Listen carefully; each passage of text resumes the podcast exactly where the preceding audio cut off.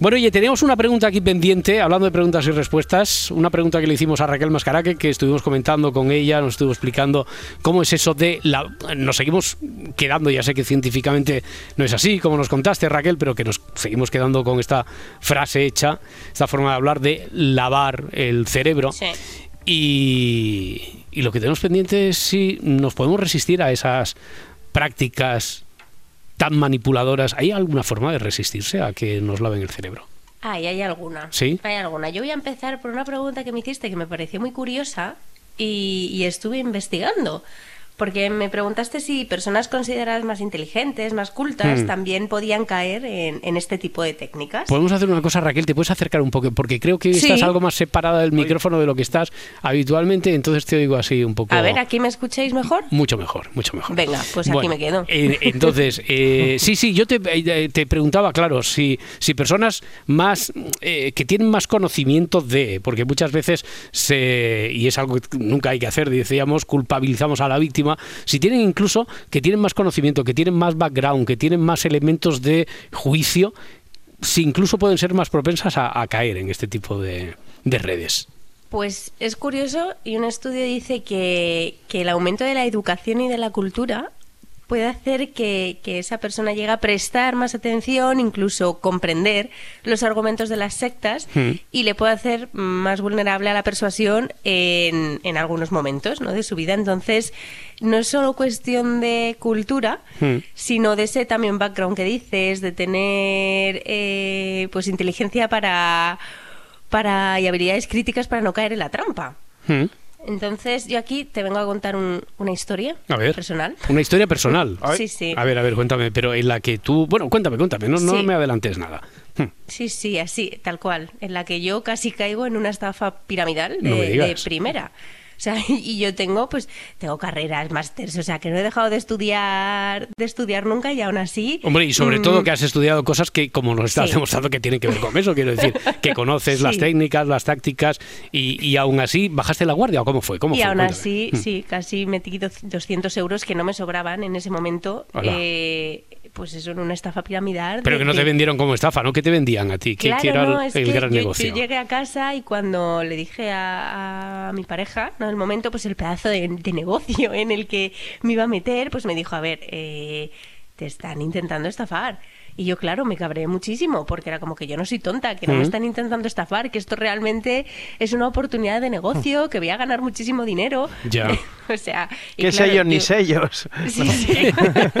De- de- ¿Se puede saber de qué era? ¿De qué, de qué era el negocio? que era de, de champús, es que lo tengo hasta, hasta como un poco difuso, ¿sabes? Ya no Ya. recuerdo muy bien. O sea, al- algo de cosmética, ¿recuerdas, no? Sí, algo de... sí, sí, pero, pero Que la crece, cuestión crece es que pelos.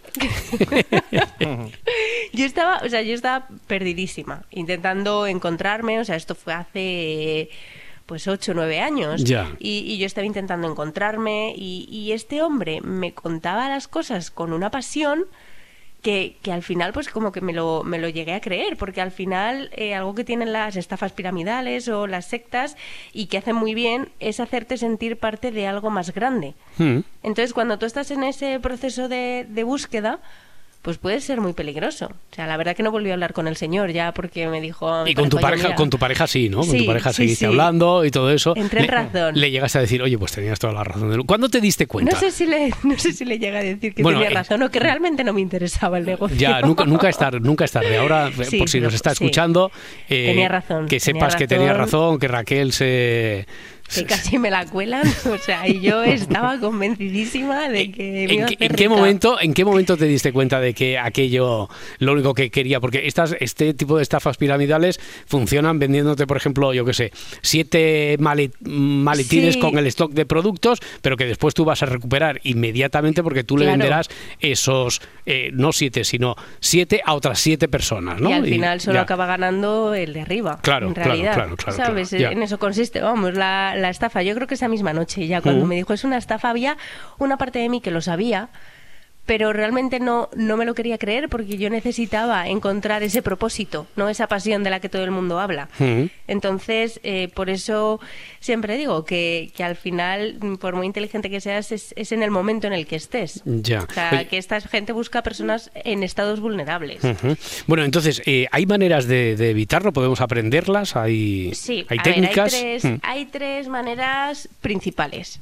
¿Vale? Si te acuerdas, una de las técnicas que utilizan en las sectas era pues meterte en una burbuja, como decías tú en el programa pasado, que lo, lo, resumía todo bastante bien, ¿no? Aislarte para que la única información que recibas pues esté sesgada. Entonces, es importante darle la vuelta a esto y tener pues autonomía personal, integración social. ¿Esto qué quiere decir? Pues te, necesitamos tener claro cuáles son nuestros valores, creencias, pues las motivaciones y, y también nos puede ayudar mucho pertenecer a, a, grupos sociales, ya sea de deporte, de lectura, de baile, de, de lo que quieras, porque dijimos que, que, un rasgo de vulnerabilidad es la soledad. Entonces, mm. tener personas sanas en las que confiar es muy importante para ya. no caer en este tipo de, claro. de técnicas. Oye, ahora cuando estabas describiendo eh, qué es lo que a ti te te, te, ofuscó de tu propio de tu propia actitud que tenías ante la vida en ese momento y es porque a lo mejor te hacían falta motivaciones que ahí encontraste Claro. una gran motivación de algo de eso también estuviste hablando no porque Sí, sí. intentan ir a- a- ahí a darnos ahí donde duele Hmm. Eso es, claro, yo necesitaba encontrar e- esa pasión de la que todo el mundo habla y este hombre tenía por 8.000. Entonces yo dije, lo quiero. Realmente Ya. era como que me daba igual eh, eh, cómo. Era como yo quiero esta pasión, pues si, si este hombre me la da, ahí que voy. Entonces es, es- hay que tener muy claras cuáles son las motivaciones y tener, pues eso, aunque sea pequeños objetivos en, en la vida. Ya, ya, ya. Ha- Hay que, hay que trabajar entonces, uno tiene que tener eh, muy, muy, muy en forma la autoestima para... Eso es, sí. Hmm. Porque también van a influir en nuestra motivación y en nuestro comportamiento. Entonces, trabajar la autoestima pues es muy importante. Pues, Hmm. hacer ejercicio, no mejorar la confianza, eh, la manera en la que nos hablamos, o sea, sin caer en la positividad tóxica, pero realmente es muy importante tener compasión y ser críticos con contigo, pero sin pasarte. Mm. Oye, pero esto de tener un, un pensamiento mm, más crítico e independiente, eh, esto hay que trabajarlo, ¿no?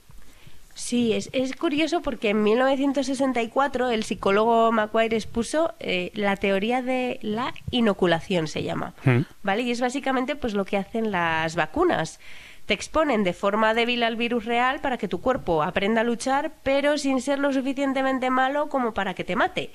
Pues esto es lo mismo aplicado al conocimiento. Te tienes que ir exponiendo a la desinformación para crear esa resistencia y no ser tan fácilmente manipulable, porque ahora mismo fake news, ¿sabes? Y noticias falsas hay por Mm. todas partes. Entonces Claro. tenemos que ir exponiéndonos y contrastando esa información para que no te pillen por banda. Muy bien, ¿sabes? muy bien. Oye, pues a saber dónde nos llevará.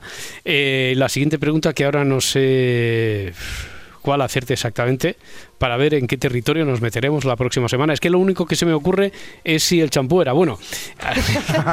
Así que Raquel Mascaraque. alguna ya, te sorprenderé. Muy bien, seguro, seguro que me sorprenderás. Muchísimas gracias Raquel Mascaraque, hasta la próxima. Un besito. Hasta luego, hasta ahora.